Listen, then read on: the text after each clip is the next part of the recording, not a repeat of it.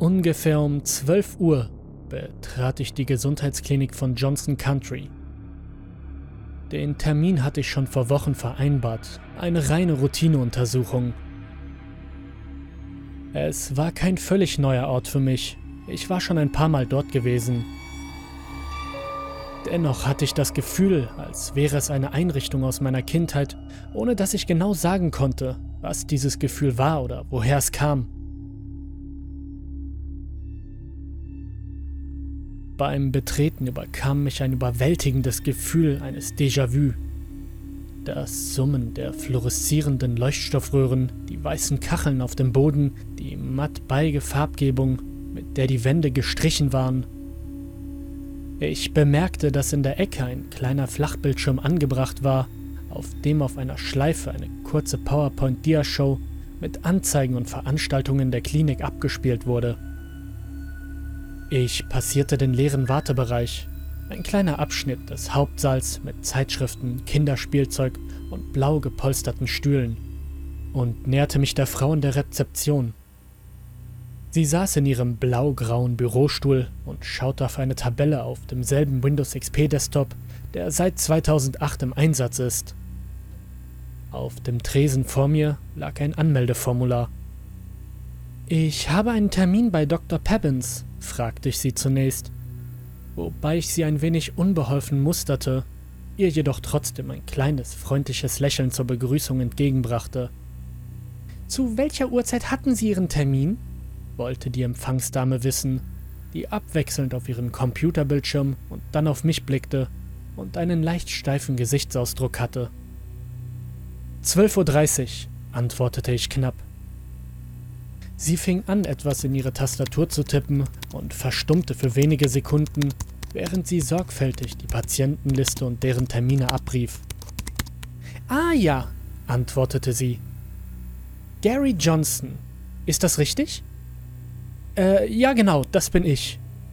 Erwiderte ich fast unwillkürlich und ertappte mich dabei, wie ich etwas verkrampft war. Ich war noch nie gut im Umgang mit Menschen, aber das war nicht der Grund, warum mich die Anspannung so plötzlich überfiel. Dieses Summen, dieses unnatürlich helle Licht. Allmählich begann ich Kopfschmerzen zu bekommen, ähnlich wie bei einer Migräne, und fing an etwas zu schwitzen. Dieses Déjà-vu hinderte mich daran, meine rationalen Gedankengänge auszutragen. Ja, ich werde es dem Doktor sagen. Bitte füllen Sie dies hier aus und bleiben Sie für einen Moment im Wartebereich. Dann werden Sie aufgerufen. Den Ablauf kennen Sie ja schon. Sie reichte mir ein Klemmbrett mit einem einfachen Formular zum Ausfüllen. Ich ging zurück in den Wartebereich, nahm Platz und begann das Formular auszufüllen. Als ich etwa mit der Hälfte des Formulars fertig war, ließ ich mich in meinen Stuhl zurückfallen. Ich hatte in der Nacht zuvor nicht viel Schlaf bekommen und war völlig erschöpft. Während ich mich zurücklehnte, bemerkte ich etwas sehr Merkwürdiges. Mein Kopf stieß nicht gegen die Wand. Es fühlte sich sogar an, als würde er in die Wand fallen. Erschrocken stand ich auf und blickte auf die Wand. Nichts. Nicht ein einziges Loch oder eine Delle hatte meinen Kopf in die Wand gestoßen. Dies mag das Ergebnis meines erschöpften Geistes, des Schlafmangels, der Anspannung, der Umgebung und des beklemmenden Bildes einer nicht sehr ästhetischen Wandgestaltung gewesen sein. Ich wurde von einem Gefühl überwältigt, das einer Reizüberflutung ähnelte. Deshalb streckte ich meine Hand aus, um die Wand zu berühren, und meine Finger gingen durch sie hindurch. Meine Finger glitten durch diese verdammte Wand, als ob sie aus keinerlei solider Materie bestünde. Erschrocken zuckte ich zurück.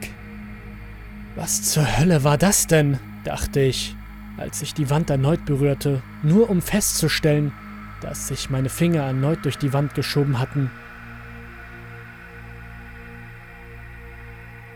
In Unkenntnis dessen, was sich unmittelbar in meinem Radius befand, trat ich erschrocken einen Schritt zurück, nur um von einem der Stühle hinter mir abgebremst zu werden und drohte mit diesem auf dem Boden zu kollidieren.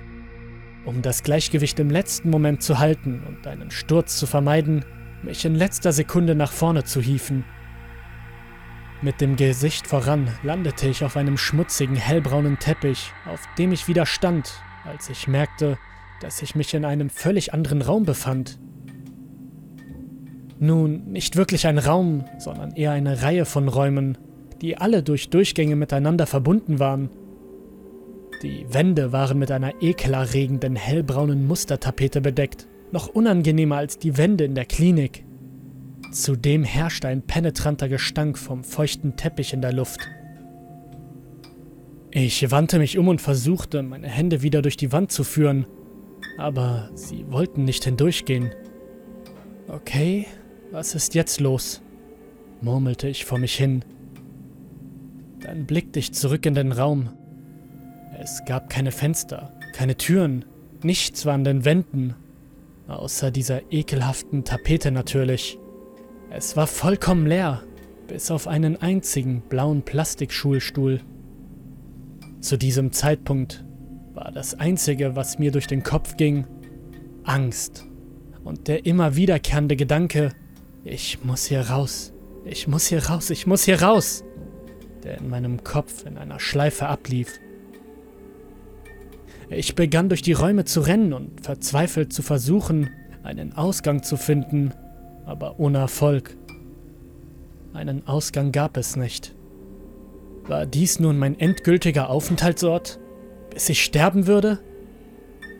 Nein, es musste einen Ausweg geben. Ich konnte doch nicht einfach hier zurückbleiben, oder? Irgendwann würde jemand bemerken, dass ich verschwunden war. Aber das tat niemand.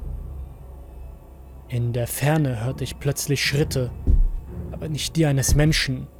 Zumindest nicht die eines normalen Menschen. Parallel zu den Schritten ertönte ein gurgelndes Knurren, das wie ein aufgebrachtes Tier klang. Ich begann zu rennen. So schnell ich konnte, rannte ich vor dem, was sich mir da näherte. Mit dem wollte ich nichts zu tun haben und schon gar nicht wollte ich mich mit etwas anlegen, dessen Temperament nicht herausgefordert werden sollte.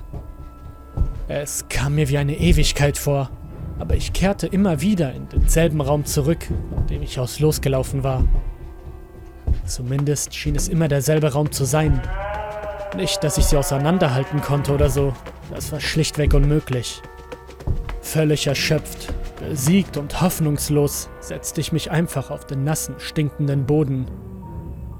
Ein Gefühl des Grauens erfüllte meinen Körper und ich brach in Tränen aus.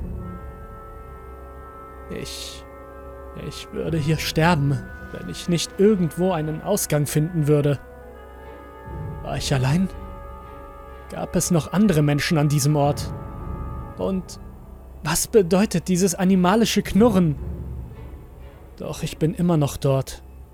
Ich habe den Ort nicht verlassen. Ich akzeptiere mein Schicksal. Ach Gott, diese Kopfschmerzen.